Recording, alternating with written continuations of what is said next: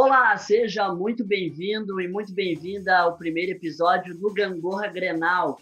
Toda segunda-feira nós vamos receber convidados para debater sobre os jogos e o desempenho de Grêmio e Internacional, analisar os adversários e já projetar a semana que está começando.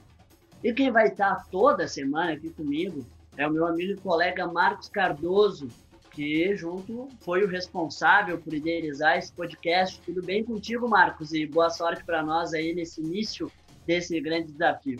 Salve, salve, Pedro. Pessoal que também está nos ouvindo aqui em qualquer uma das plataformas de streaming. Seja um projeto muito gratificante, não somente para nós que idealizamos ele, mas também a todos aqueles que vão consumir esse produto de alguma forma. É um gosto nosso acompanhar do Grenal como dois gaúchos e apaixonados por futebol.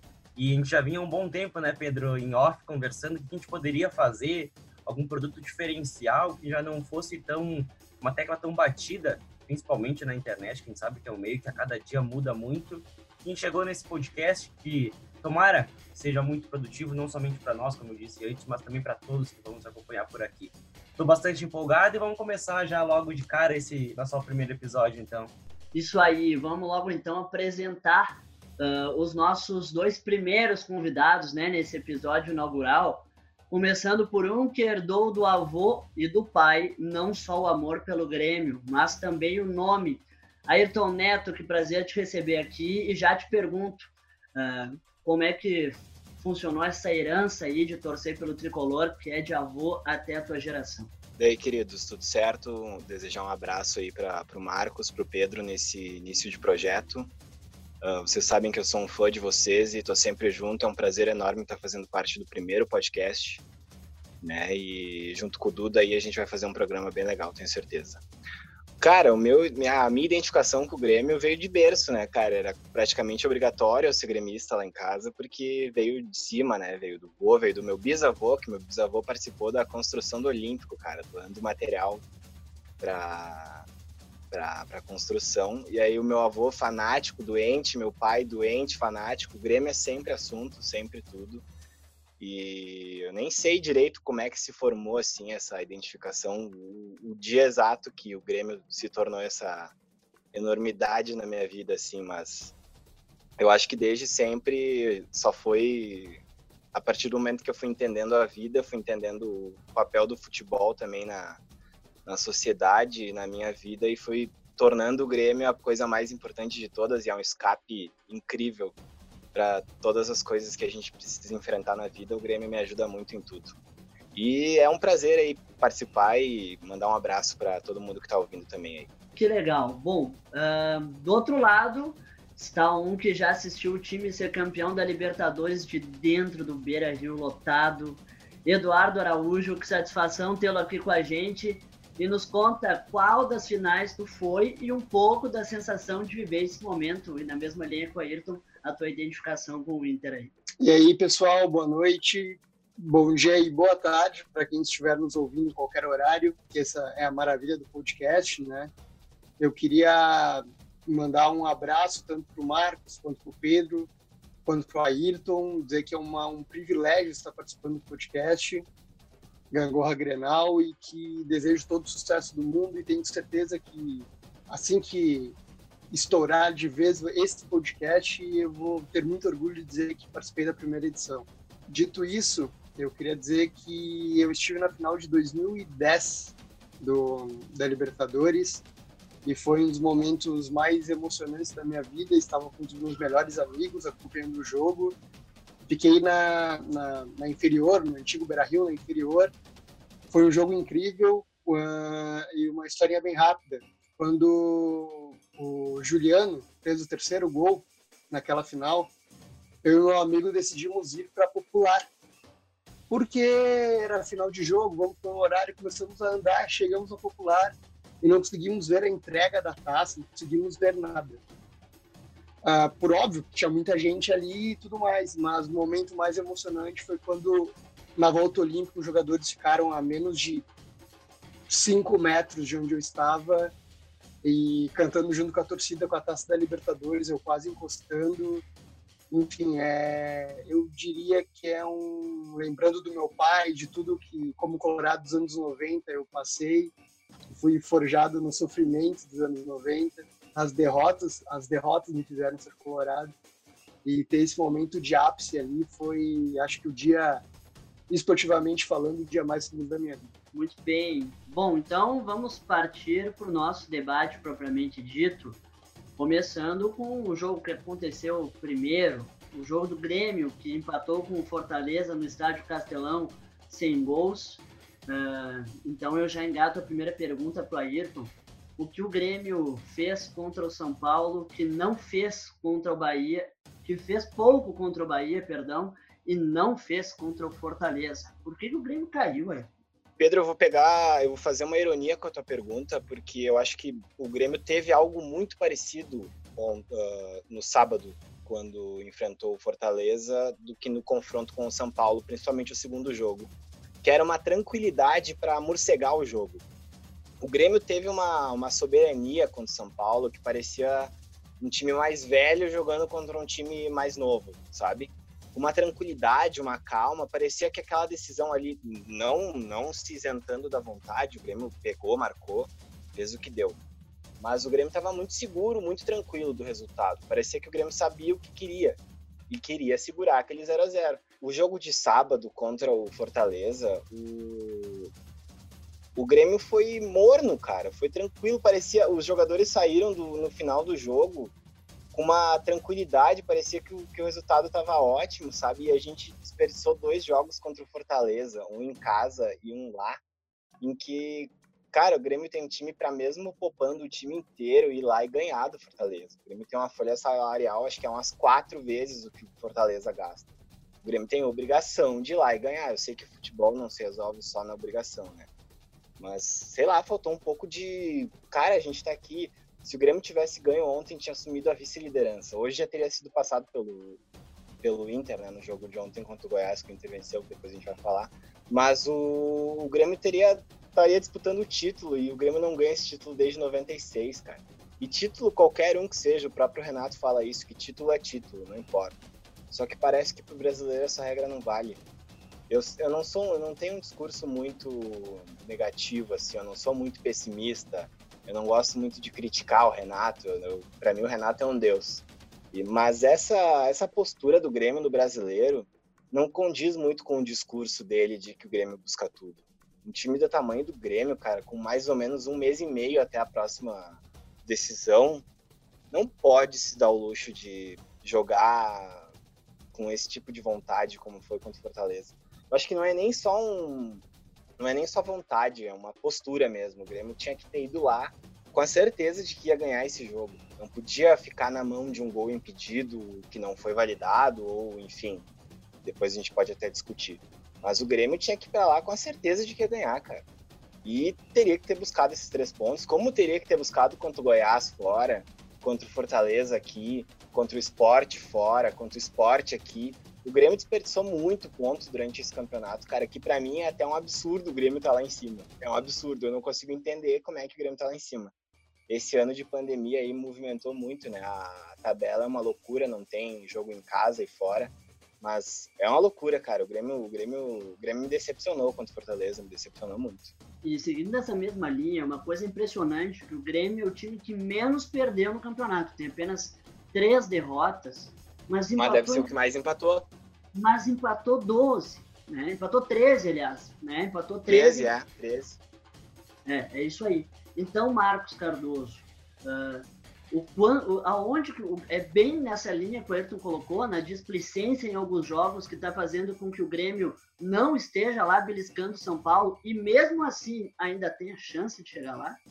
Eu vou começar essa usando essa tua ideia do, dos empates, trazer um argumento do, da equipe que eu torço no futebol europeu, que é o Liverpool. Na temporada 2018, 2019, o Liverpool perdeu o campeonato inglês na última rodada.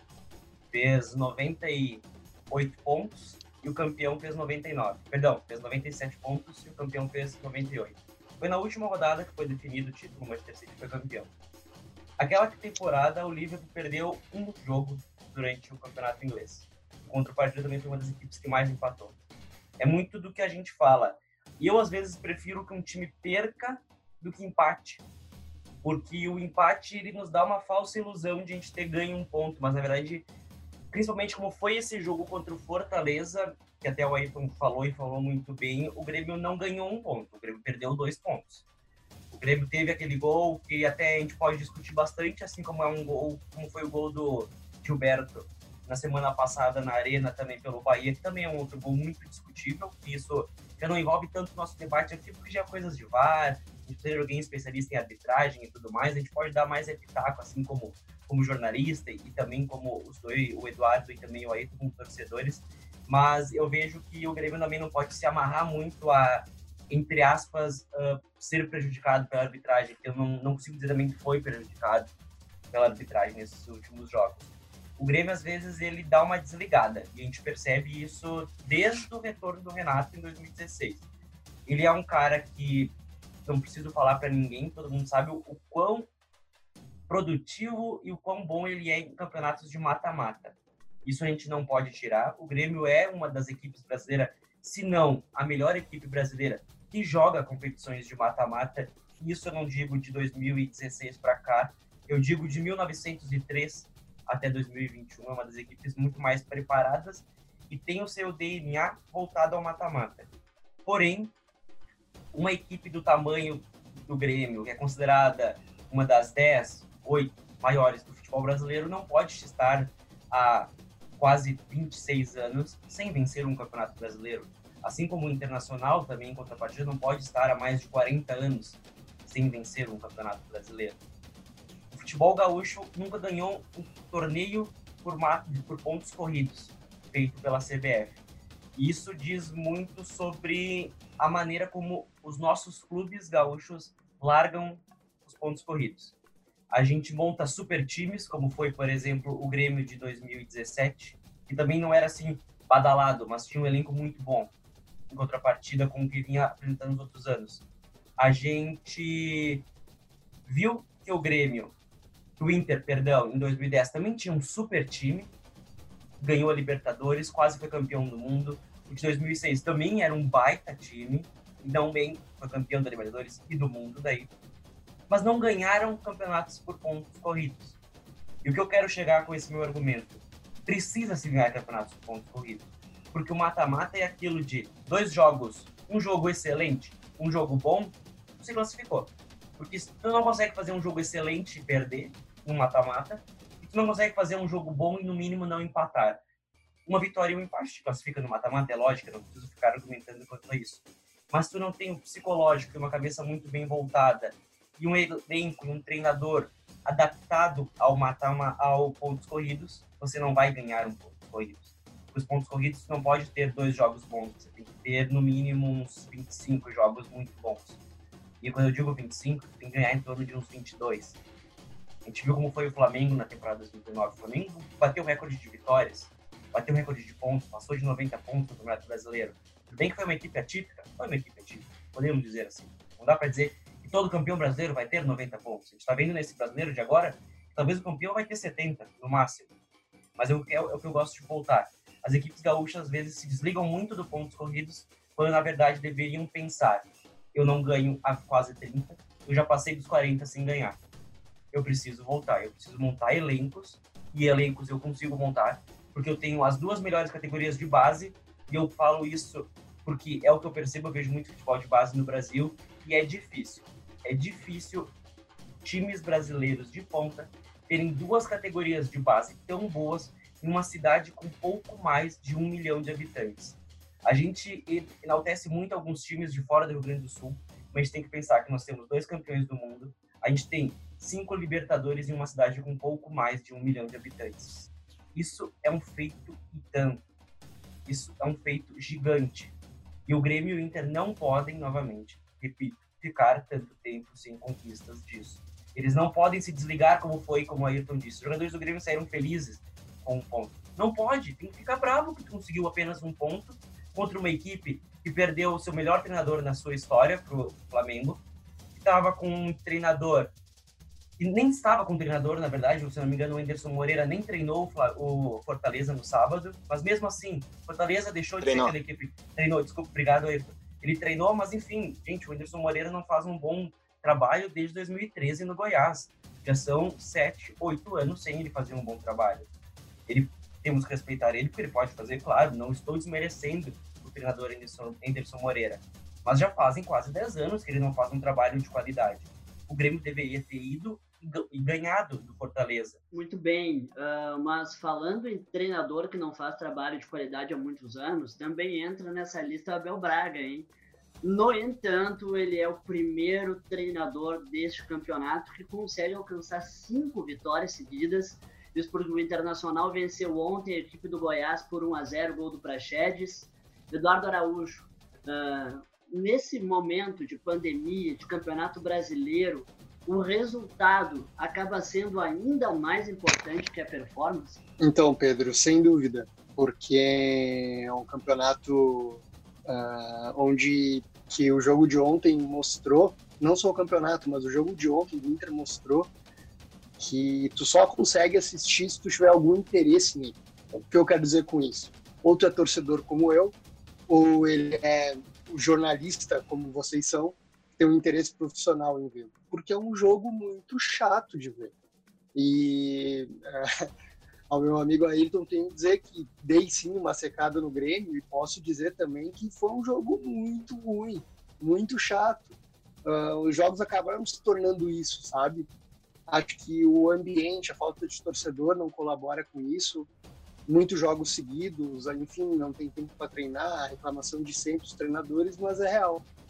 E, enfim, o Inter sem alguns jogadores importantes, essenciais nessa era Abel Braga, digamos assim, que é um, foi o Ednilson e também o Yuri Alberto, uh, sentiu muito e, olha, acho que diferente do Ayrton, que ele comentou que ele não é um torcedor pessimista, eu sou um torcedor pessimista, como eu falei, forjado nos anos 90, então eu acho que é meio que é, o resultado ele não se torna mais importante porque ele sempre é importante, certo?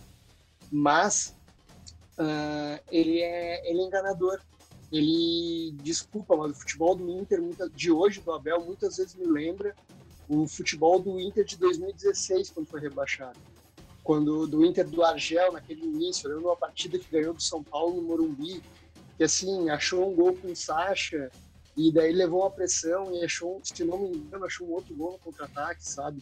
Então a partida de ontem do Inter não não traz alegria, pelo menos não traz alegria a mim e o resultado, digamos, o resultado foi muito melhor do que o jogo e nesse Campeonato Brasileiro, é, devido à pandemia, é, infelizmente é o que nos resta. A gente entra numa ironia uh, nesse jogo contra o Goiás, porque no primeiro turno, sob o comando do Cudê, uh, foi um dos piores jogos que eu já assisti na minha vida, não só em 2020, né? Mas o Internacional acabou perdendo para o Goiás, o Goiás que só tinha vencido uma. Uh, o que, que mudou de lá para cá? Tu tá com saudade do Cudê, que perdeu de 1 a 0 pro Goiás, ô Duda? Não, antes de responder a tua pergunta, eu preciso dizer uma coisa que foi falado ontem na transmissão do Premier, que o Inter não ganhava do Goiás desde a Série B de 2017. Ou seja, o Goiás é uma touca, é a touca que o, o Grêmio é hoje, né? E que o, e que o Juventude era para o Inter. Hoje até o Inter acho que passou essa fase, mas e que o América Mineiro é hoje para o Inter. Enfim, não é que eu tenha saudades do Cudê, eu não sou um cudesista como é bradado por aí, a torcida do Inter fica com a torcida do Inter é inacreditável. Um parênteses bem rápido, que ela fica acompanhando os jogos do Celta de Vigo. Então tem uma página da torcida que assiste o jogo do Celta de Vigo e comemora quando o Celta ganha e fica xingando que era contra o Cudê e a, e a recíproca, digamos, é verdadeira quando há uma derrota do Celta de Vigo. Olha o que aconteceu, né? Enfim, eu acho que o Kudê é um grande treinador, sim. Eu acho que trouxe coisas muito boas para o Inter. Só que no fim eu acho que vale muito também o material humano, sabe? Porque, sei lá, uh, foi citado pelo Marcos o time do Flamengo, por exemplo. Mesmo, mesmo não sendo uma grande fase hoje, ao meu ver, o Felipe Luiz, não tem comparação entre o Felipe Luiz e o, e o Moisés ou o Wendel, entende? E o que foi, bem rapidamente também, foi falado sobre a base, Se o Léo Borges, que é o lateral da, do Inter, né, que é da, da base do Inter, não for melhor que o Moisés e que o Wendel, eu espero muito que ontem, no domingo, ele tenha feito o Enem, porque não tem como, entende? Não tem como um jogador da base do Internacional, que é uma base formadora, assim como a do Grêmio é, não ter jogadores que, que possam jogar, né? Enfim, que tem um futuro. Mas enfim, Pedro, vou respondendo agora objetivamente tua pergunta. Eu não, eu tenho saudades do Cudê, mas eu não sou um cudezista. Eu acho que tinha uma ideia de jogo ali e que a longo prazo poderia trazer resultados para o Inter. Mesmo como todo treinador, ele tendo aquelas manias que era o Musto, enfim, os, os bruxinhos dele, né? E o próprio Marcos Guilherme, enfim. Mas isso é a característica de treinador, é meio que a convicção dele, né? Enfim. Mas eu acho, eu sinto falta dele sim. Sinto falta dele sim, mas respeito muito a Abel Braga, que se não me engano, depois do jogo contra o Inter contra o Vasco, acho que vai ter na, nas próximas rodadas ali, ele vai se tornar o treinador com mais jogos na história do Inter. Então ele é ele tem que ser respeitado, exaltado, passou por algo terrível na vida pessoal dele, né, que foi o falecimento do filho, então ele é um ele é um, enfim, ele é um torcedor colorado, acho o, o Beira-Rio o estádio mais lindo do mundo, e, enfim, ele é um cara sensacional e que me deu, como treinador, me deu tudo, né? Mas, mas respondendo novamente, sinto saudades do Cudê, mas, repito, não sou um cudezista. E do véu de noiva do Beira-Rio, tu tava com saudade, Duda? Bem rápido, acho que o Arthur quer falar também, mas eu tenho que falar isso. Me deu um medo quando colocaram esse véu de noiva. Eu vi o Rafael Moura fazendo um gol antes do jogo, sabe? Um cruzamento, assim, ele o primeiro gol do véu de noiva assim do, do Goiás, porque era a cara dele. Por mas pouco gostei, ele não cara, fez, né? Mas... Por pouquíssimo, por Sim, alguns não. milímetros, o Rafael Moura não fez hum, gol. Então, eu, aí, ó, para desespero talvez dos colorados que estão nos ouvindo, é, não me convence aquele impedimento marcado. Não vou negar, como torcedor hipócrita, né? Eu comemorei a não marcação, mas assim como comemorei também quando foi anulado o gol do, do Grêmio uh, no sábado, mas eu acho que, enfim, eu acho que não está, acho que o PP não está impedido e acho que o Rafael Moura também não está impedido, mas o véu de noiva me traz boas lembranças, boas lembranças e acho que fica até mais estético, mais bonito, algo mais do futebol brasileiro. Eu sei que o, o não sei se vocês são defensores do futebol brasileiro, assim, acima de tudo, eu acho que tem muitas coisas boas aqui, eu gosto muito e acho que não precisa, eu acho que temos que tirar as coisas boas da Europa, é óbvio, né? mas eu acho que a nossa, o nosso véu de noiva é muito mais bonito que os gols do, da maioria dos estádios europeus. Eu queria, eu queria só pedir pro Duda se, se o Abel ganhar o brasileiro, se ele fica para o resto da temporada de 2021, para o começo da temporada, né, no caso. Se na tua opinião ele eu fica, vou... porque isso é uma briga, hein? No... Tem o Miguel também, que tá acertado, né? Não, eu vou parafrasear um jornalista do Rio Grande do Sul, que é o Luciano Potter, que ele falou, acho que na Rádio Atlântida, eu vou dar, dar o crédito a ele, né? E eu concordo que se ele ganhar o brasileiro com o Inter, ele não só apenas fica, como do lado da estátua do Fernandão vai ser feita uma outra estátua dele tocando piano com uma taça de vinho. Então ele vai, ele não, se o, o cara foi, seria campeão da Libertadores, campeão do mundo e campeão brasileiro depois de mais de 40 anos. Então eu tenho que ficar, porque daí vou falar o quê, né? Mas enfim, eu acho que, falando muito sério, acho que o Miguel, o Angel, o Ramírez, e, talvez seja um técnico promissor e não é porque habla, não é porque é espanhol nem nada, eu acho, nem por ser estrangeiro, enfim. Mas parece ter uma ideia de jogo legal e pode ser útil para ter uma base, como o Grêmio teve ali com começou com o Filipão, daí veio o Roger, ele manteve toda a base. Eu acho que tem tudo para o Inter se entrar nisso, fazer um trabalho sério, como fez lá em 2002 e rendeu frutos em, em 2006, em especial, né? E bem até 2010 depois. Eu acho que começa pela base, fazer certinho, colocar os moleques para jogar, vender eles certos, ter uma reposição, como o Grêmio teve, ao meu ver, infelizmente, né? teve com Pedro Rocha, com Everton, com PP, enfim, com Arthur, Matheus Henrique ali no meio campo, Wallace antes ainda, né? Então acho que o Miguel Ramírez tem uma ideia mais de base, então acho que faria muito bem para o time dele. Eu queria só contribuir com o que o Duda falou agora, que o, Abel, quando ele chegou aqui, foi naquela semana turbulenta ali que o, que o, Kudê, que o Kudê saiu e que deu todas aquelas, aquelas...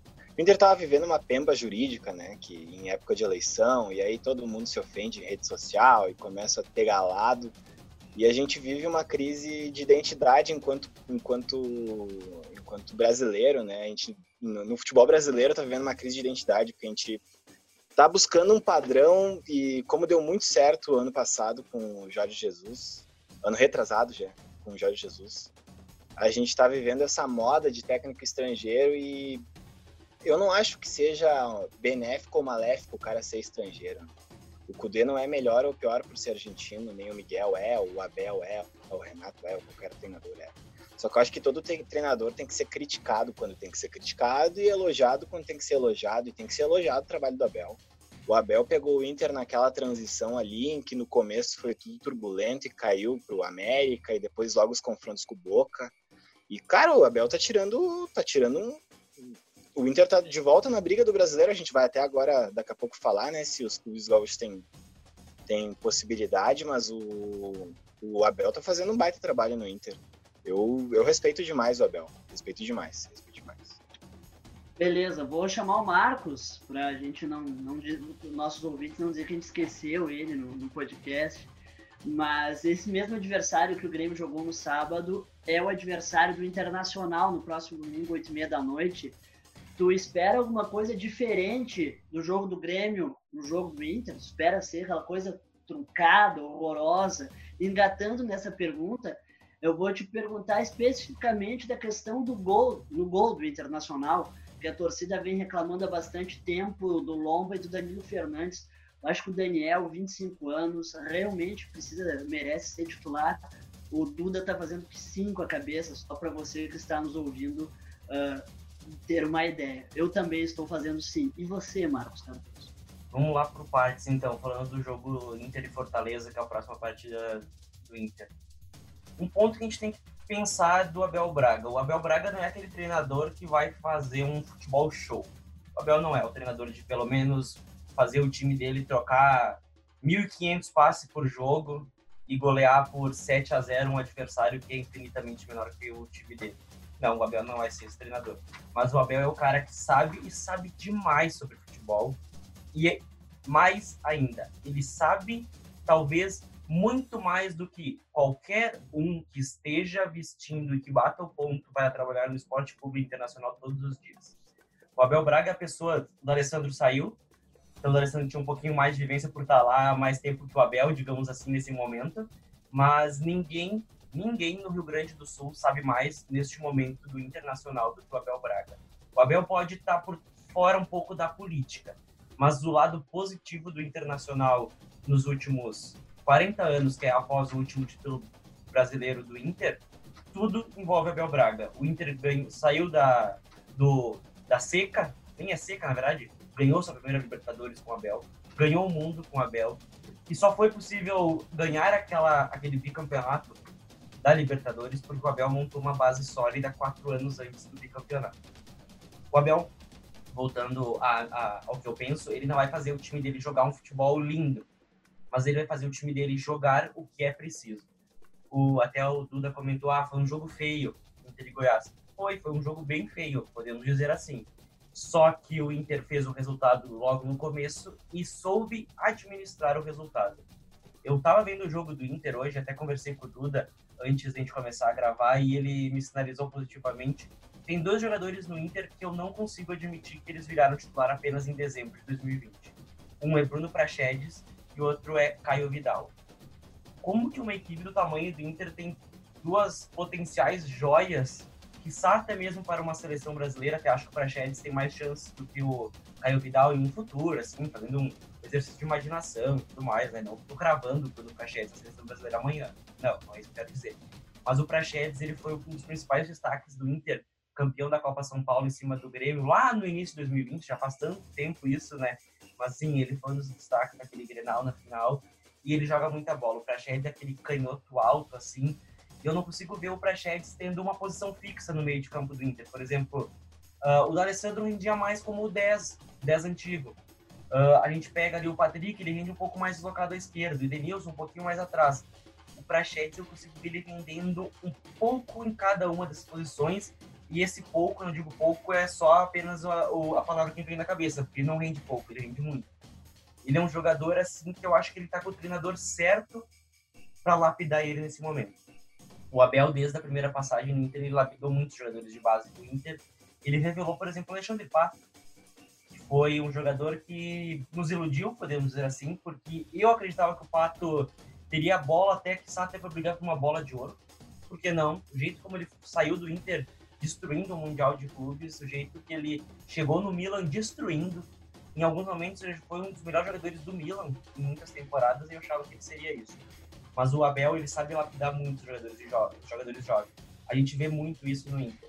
Até o Léo Borges, uh, como o o Duda falou, eu espero que ele jogue logo pelo Inter, porque eu não consigo ver o Wendel e Moisés sendo jogadores para um time que está brigando para ser campeão brasileiro. Não consigo ver, peço, desculpa para quem uh, acha que sim, mas não. Uh, o Rodinei é a mesma coisa, o Rodinei era reserva do Flamengo, ele veio para o Inter porque o Flamengo precisava de jogadores melhores, o Flamengo achava que teria o Rafinha, depois o Rafinha saiu por outros motivos e tudo mais. Mas o Inter tinha o Saravia e também o Heitor, ambos estão agora fora, mas o Heitor, para mim, também, talvez um dos melhores laterais revelados pelo Inter nos últimos anos. O Inter viria uma boa safra de revelação ali, teve o Iago, que jogou muito bem, teve o William também, ambos na Alemanha hoje. Então, meu ver, eram excelentes laterais direito, laterais direito e esquerdo, efetivamente. E o Heitor é um cara, assim, que eu gosto muito do futebol dele e acho que ele tem bola para muito tempo no Inter. E se não tiver bola muito tempo no Inter, é porque ele vai ser vendido para um time grande da Europa. E o Abel vem colocando muitos jovens em campo. E eu sou daqueles caras que quanto mais jovem da base em campo, até no videogame, quando eu pego um time para jogar o modo carreira, por exemplo, eu jogo, eu coloco um jovem. Eu gosto de ver os jovens jogadores sendo os protagonistas da equipe, principalmente no Rio Grande do Sul, porque a gente sabe que essa é a nossa maneira de fazer futebol. A gente não vai conseguir contratar, por exemplo, um Gabriel Barbosa, a gente não vai conseguir contratar um Arrascaeta. Eles não vão aceitar por mais que seja o mesmo salário, eu preferi, por exemplo, morar em São Paulo e no Rio do que em Porto Alegre. Então, eu acho que a gente precisa desse futebol de base. E o Abel, voltando a analisar o contexto, ele não vai fazer o futebol ser lindo, mas ele vai lapidar esses caras para daqui a pouco. Ele não vai ficar treinando mais uns 5, 6 anos do Abel. E daqui a pouco ele já vai se aposentar. Eu acho que esse trabalho do Inter talvez seja o último trabalho do Abel Braga enquanto treinador. Mas eu vejo que ele é o cara que ele viu uma bomba explodindo na frente dele e ele foi lá e cortou o fio antes dela explodir. Ele tá ajeitando a casinha do Inter, porque se, por exemplo, se chega a vir o Ramires, não nessa temporada, mas talvez numa próxima, um cara com perfil parecido, ele vai encontrar um, um Inter muito melhor do que, por exemplo, ele encontrou, do que, por exemplo, o Eduardo Cudê encontrou e do que o próprio Abel encontrou. Ele tá querendo ajeitar o Inter de uma maneira não somente dentro das quatro linhas. Eu acho que a ideia dele nem era estar tão bem assim. Vamos, vou, vou ser sincero, eu acho que ele não queria, ele não acreditava que ele estaria tão bem. Mas quando ele viu o potencial dos jogadores que ele tem, ele falou: opa, eu posso brigar. Esse Brasileirão tá muito atípico. A gente viu o Flamengo perdendo pro Ceará nesse final de semana, a gente viu São Paulo perdendo duas seguidas, uma pro Bragantino de goleada, que poderia ter sido nove, oito, facilmente. Depois perde o clássico pro Santos. São Paulo que animicamente perdeu muito depois da eliminação pro Grêmio na Copa do Brasil. O Abel olhou e falou: Eu tô a três pontos do São Paulo agora. Eu vou brigar por esse título. E ele está correto. Ele veio para ajeitar o Inter por trás e quando viu, ele está ajeitando o Inter lá na frente já. Daqui a pouco, ele vai fazer o que o Renato fez em 2016, que era dar um título quando ninguém imaginava. O Grêmio também estava numa crise, só não estava numa crise política como o Inter estava quando o Abel assumiu. Mas a crise institucional e de jogadores era muito 15 parecida. Anos, né? 15 anos sem ganhar um título é muito parecido do que o Inter tá. O Inter tá fechando 11. Por exemplo, se não ganhar agora o Brasileirão, não ganhar nada em 2021, fecharia 11. Mas vamos trabalhar com 10, por exemplo, para deixar, deixar mais claro. É bastante tempo.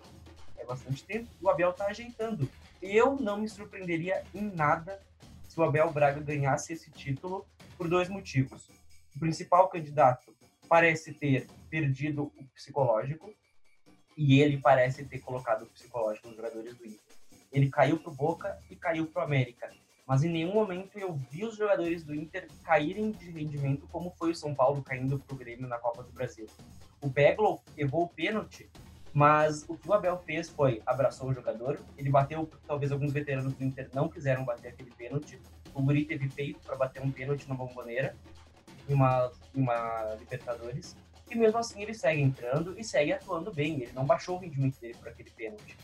Então, volto a dizer, o Abel não vai encantar, mas ele pode trazer a taça. E se ele trouxer a taça, meu amigo, o Colorado tá nem aí se encantou. Ele quer a taça como qualquer um quer a taça de um título. E o Daniel, hein? E o Daniel, Pedro, até tinha esquecido, me empolguei aqui falando do Abel, porque assim, como o Duda falou, e claro, ele é um torcedor colorado e tem que amar o, o Abel, mas também como o Ayrton falou, que admira, eu super toparia tomar um vinho, comer alguma coisa com o Abel e falar de futebol e da vida. E voltando pro Daniel, então, eu acho que já passou da hora dele ganhar uma vaga do Inter. Uh, o Marcelo Lomba já não é mais o goleiro que foi em 2018. O Marcelo Lomba vive um declínio técnico que é assustador perto do que ele já foi. O Danilo Fernandes, desde a última grave lesão dele, parece ter perdido, não, não digo perdido o ritmo, porque o Danilo eu ainda vejo ele melhor que o Lomba, mas ele perdeu prestígio dentro do Inter. E isso é ruim para um goleiro que foi, uma, que foi o Danilo Fernandes. O Danilo Fernandes é um goleiro que surgiu no Corinthians bem, não ganhou chance no Corinthians. Foi pro Inter, ele quase sozinho salvou o Inter do rebaixamento. E para um goleiro fazer isso, tu percebe o tamanho que é esse goleiro, tu percebe a qualidade que tem esse goleiro para ele quase sozinho salvar uma equipe do rebaixamento. Mas o Daniel já está na hora de ser titular do Internacional. 25 anos, não tem como alguém me dizer que ele é jovem para assumir o gol do Inter. Ele não é jovem, ele tem 25 anos. Ele já trabalhou muito na transição, ele vem da base do Inter, já passou do momento. Eu acho que contra o Goiás ontem, ele deveria ser titular. Ah, o Lomba sentiu a lesão no, no jogo contra o Ceará, mas tá bem. Gente, tá na hora de também testar um outro goleiro daqui a pouco. Não, ele não vai ser eterno. Inter não pode cair no que o Grêmio caiu com o Marcelo Groy, de não testar os goleiros da base. O Grêmio perdeu em 2019 porque não tinha um substituto para o Marcelo Groy.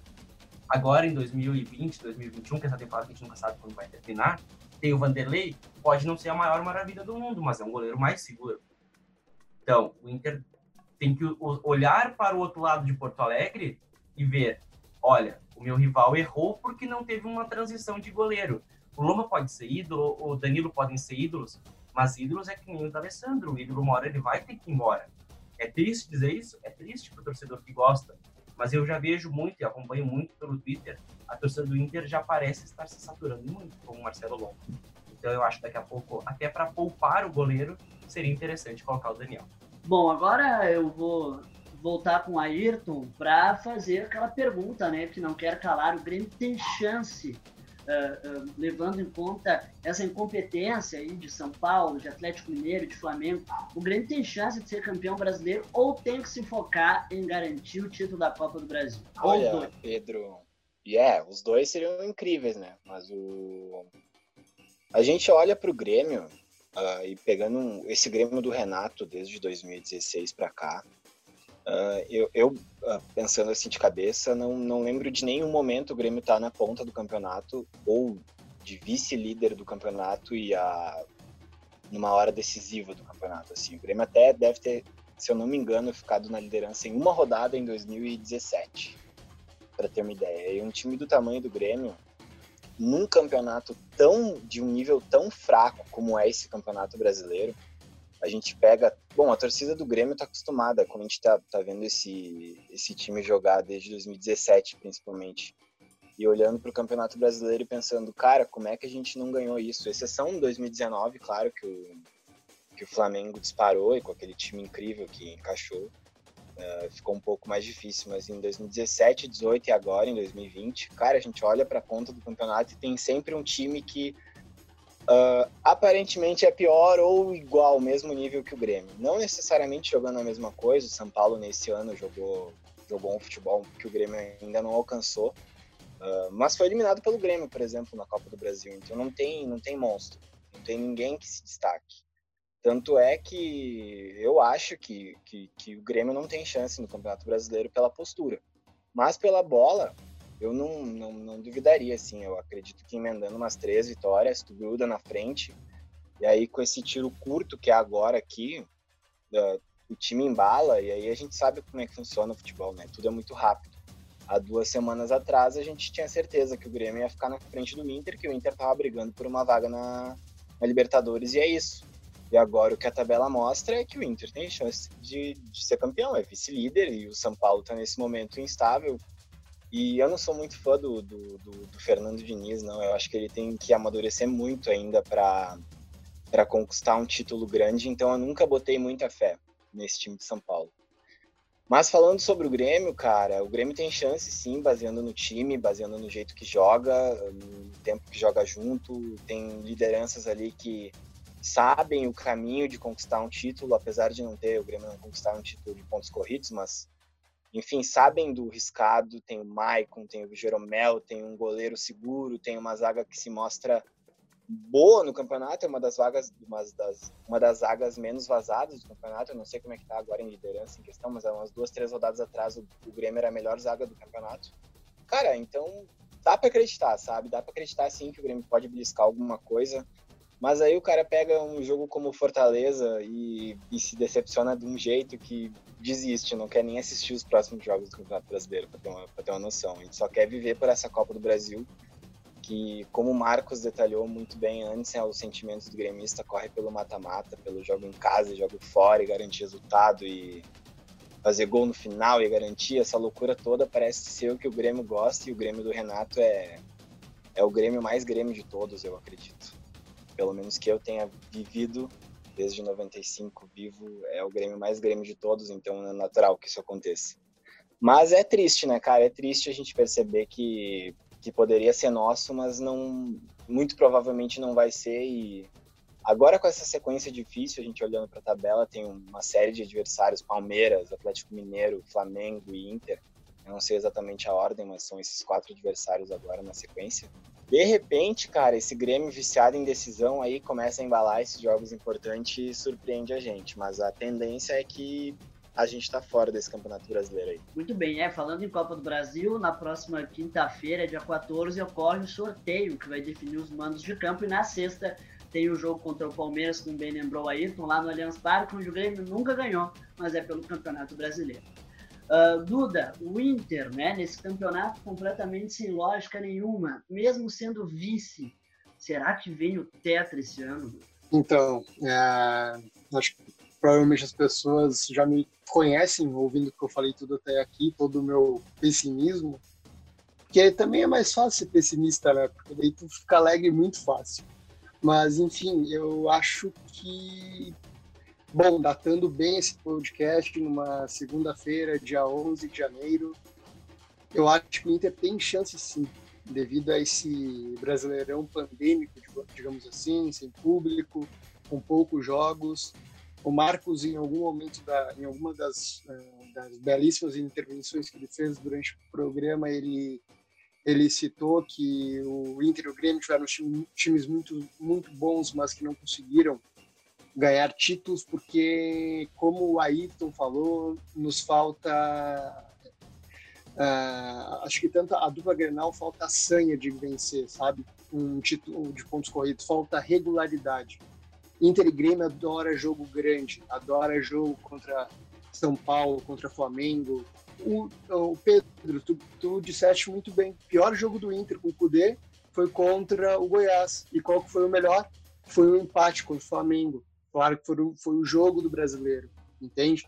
Então, acho que eu acho que eu, eu hoje não acredito ainda no título do Inter, mesmo sendo vice, uh, sendo vice, né, colocado brasileiro, porque ainda, por mais que tenha essas cinco vitórias, falta regularidade.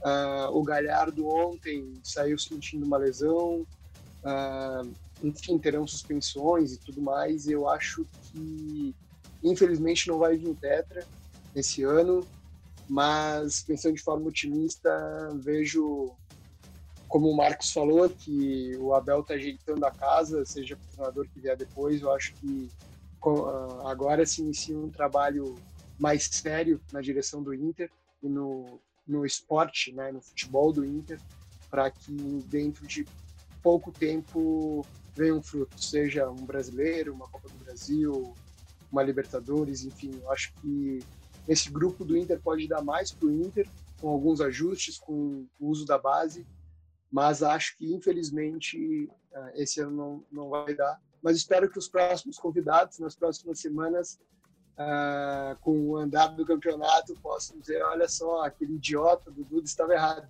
Olha só, somos líderes do brasileiro e atropelamos todo mundo e ganhamos até um Grenal. Espero que isso aconteça. Muito bem, só para fazer uma correção aqui, o Ayrton me socorreu aqui no WhatsApp, o Grêmio já ganhou sim no Allianz Parque no ano passado por 2 a 1 É que o Grêmio joga tão pouco no Allianz Parque, porque sempre quando é contra o Palmeiras, eu jogo no Pacaembu. Então, eu tinha me esquecido. Muito obrigado. Aí. Foi o, foi o jogo que, que o Flamengo se sagrou campeão, inclusive. Foi no domingo, depois do sábado, em que eles tinham ganho do, do River Plate no, no Peru. Aquele final de semana mágico que deve ter sido para os caras. Muito foi bem. nesse dia que jamais, o saber, jamais saberemos o que é isso. É, Marcos... acho. Marcos, quem vai ser campeão brasileiro? Hein? Não, tinha uma pergunta mais fácil, por exemplo, os números da Mega Sena, acho que essa é mais fácil do que falar quem vai ser da campeão. Da virada, que é mais difícil, pode é, ser. pode ser, posso já passar de 2021, bem tranquilo, acho mais fácil do que dar o campeão do Brasileirão. Eu acho que. Não, eu não sei quem vai ser o campeão brasileiro, acho muito difícil prever ainda, porque está muito aberto, mas não vai ser o São Paulo. Não vai ser o São Paulo, porque o jeito como o líder do brasileiro sentiu uma eliminação para o quinto do brasileiro numa Copa do Brasil Fazia tempo que eu não via um time sentir tanto. Nem o Grêmio, quando tomou 5 do Flamengo, sentiu tanto uma eliminação quanto o São Paulo sentiu essa derrota para o Grêmio. Foi 1 a 0 e 0 a 0 uh, Mas eu vejo o Inter como um potencial de crescimento quando todos estão em um potencial de decrescimento. E isso para o Duda, que não quer acreditar nisso, mas eu acho que lá no fundo ele tem aquele, aquela outra vozinha dele que diz a gente vai ganhar esse brasileiro, sim, eu vou falar isso aqui para não zicar a minha equipe. Eu acho que o Inter tem muita chance. Não vou cravar, ah, o Internacional será o campeão brasileiro de 2020-2021, que é esse ano, mas o Internacional tem muita chance de ser campeão brasileiro, como o Atlético Mineiro também tem muita chance. Eu cravaria esses dois times como sendo os dois favoritos. Vamos lá pelos motivos, bem rapidinho antes de para também não, não tomar muito tempo. São Paulo já dei o um motivo, o Flamengo, o Rogério Ceni ainda não encaixou a equipe. O Grêmio, o Grêmio vai focar na Copa do Brasil. Eu vou tirar o, muito do que o Ayrton disse. O Grêmio tem material humano? Tem material humano. Mas aquele papo de que ah, nós vamos focar nessas sete rodadas já caiu por terra quando tu coloca uma equipe toda desfigurada contra um Fortaleza lá em Fortaleza e tu não vai para cima da equipe para ganhar o jogo. Porque não vem me dizer que o Turin é tão inferior ao Diego Souza. Não é, ele pode não ter tantos gols, mas ele poderia ajudar na construção. Tinha o PP, tinha o Alisson, que o Alisson, para mim, eu não consigo acreditar que um gremista ache o Alisson ruim, um gremista critique o Alisson da maneira como ele entrega. Ele é o, digamos assim, muita gente falava, ah, ninguém faz a do Ramiro. O Alisson diz agora que ninguém faz a do Alisson. A gente viu o tempo que ele ficou parado, foi o tempo que o Grêmio caiu muito de produção. E voltando, o Grêmio já não tem mais chance também. O Palmeiras está em duas frentes que, gente, financeiramente vale muito mais a pena do que o brasileiro. Palmeiras pode ganhar Libertadores e ir para o Mundial, que é o sonho do palmeirense, enfim, ganhar o Mundial FIFA e também ganhar a Copa do Brasil, que só o que ganha o vice-campeão já te dá vontade até mesmo de chegar na final e largar ela de mão, assim, só para te ganhar os 22 milhões que ganha o vice-campeão. Então eu acho que Atlético Mineiro, com o Jorge Sampaoli, uh, maluco do jeito que ele é e com excelentes jogadores, se der uma encaixadinha final, vai bem mas o Inter ainda, para mim, está um pouquinho à frente do Atlético Mineiro e pode brigar por esse título. Muito bem, então vamos de imediato para o nosso destaque final um, desse primeiro Gangorra Grenal e eu vou trazer a Série D, que chegou na fase decisiva e hoje decidiu os seus quatro classificados para a terceira divisão do ano que vem. São eles o Altos do Piauí, o Floresta do Ceará e dois paulistas, Mirassol e Novo Horizontino. Ano, ano que vem nós podemos ter cinco paulistas na Série C. E entre as séries A, B e C são 12. Nunca teve tanto paulista assim uh, na história entre as séries A, B e C, perdão, desde os pontos corridos. Então é muito time de São Paulo. Destaque final, Marcos Cardoso. O destaque vai para o Palmeiras do Abel Ferreira. Eu tenho gostado muito de ver essa equipe jogar futebol. É uma equipe que, eu disse que o Abel não faz encantar. eu acho que o Abel do Palmeiras em algum momento vai fazer essa equipe encantar, como foi o 3 a 0 fora o chocolate que deram no River Plate na Argentina. Olho nesse Palmeiras, nesse Palmeiras gremistas e olho nesse Palmeiras na próxima temporada tendo esse treinador português que tem uma personalidade totalmente diferente da do Jorge Jesus, ainda bem, digamos assim, e que por mim pode fazer um trabalho muito bonito. Muita gente desmerece ele por ainda não ter um título na sua carreira, mas o jeito como ele está fazendo essa equipe jogar e que o Luxemburgo dizia que não tinha material humano, está sendo legal de ver. Muito bem, belo trabalho do Abel Esbraga.